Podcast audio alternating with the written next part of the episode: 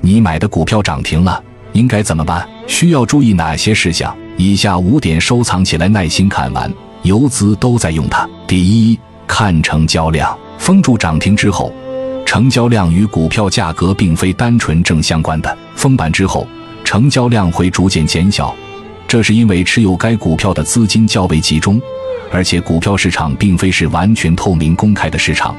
很多人会选择在封板后暂时不交易，留待后面价格上涨时再抛出。因此，封板后成交量逐渐减小是符合市场规律的。但是，封板之后的瞬间成交量是需要我们关注的。一般认为，封住涨停之后，成交量越大，表明市场对该股票的需求越高，价格也将更有可能上涨。因此，对于在封板后短时间内买入该股的投资者而言，成交量越大越好，但是这里需要我们注意的是，随着时间的推移，成交量逐渐减小，这表示接下来的价格可能会下跌。因此，对于打算持有较长时间的投资者而言，封板后的成交量越小越好。第二，封涨停板之后的表现，封涨停板之后的表现与封单量关系密切。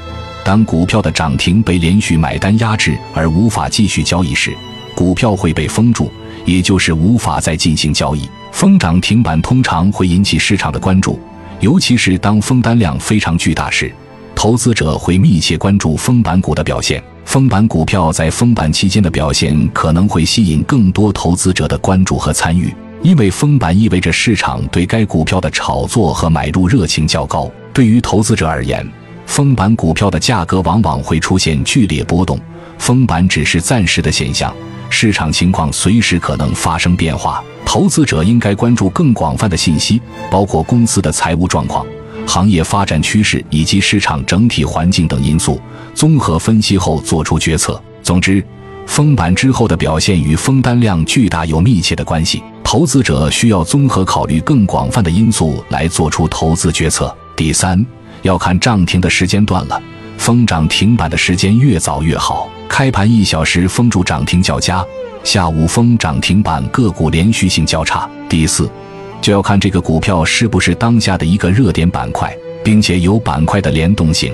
那么，什么样的热点板块有较大的可能性出现连板或持续性走强呢？首先，热点板块应该具备足够的市场关注度和资金关注度。其次，热点板块还应该具备一定的板块联动性。这种联动性会加强热点板块的连板或持续性走强的可能性，因为涨势扩散到其他相关个股，进一步推动市场的热情。此外，热点板块还应该有一些基本面因素的支撑。基本面因素包括行业前景良好、政策支持、技术创新等，这些因素能够为热点板块提供长期的增长动力，从而增加未来连板或持续性走强的可能性。第五。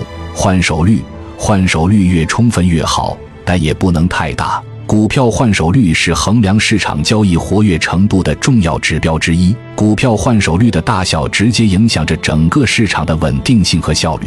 如果换手率过低，市场活跃性就会下降，交易量也将变得非常有限。相反，如果换手率过高，市场将变得过度波动，这将可能影响行情的判断和稳定性。因此，投资者应该确保股票换手率处于合理的水平。充分的换手率可以保证市场交易效率和市场活跃性，但是太大的换手率可能会导致市场波动过大，带来较高的风险和不稳定性。投资者需要逐步掌握市场变化的规律，把握换手率大小与市场稳定之间的平衡点，并且及时做出相应的调整。来规避市场风险，收录四十多位一线游资语录心法干货及实战交割单，已整理到主页商品橱窗。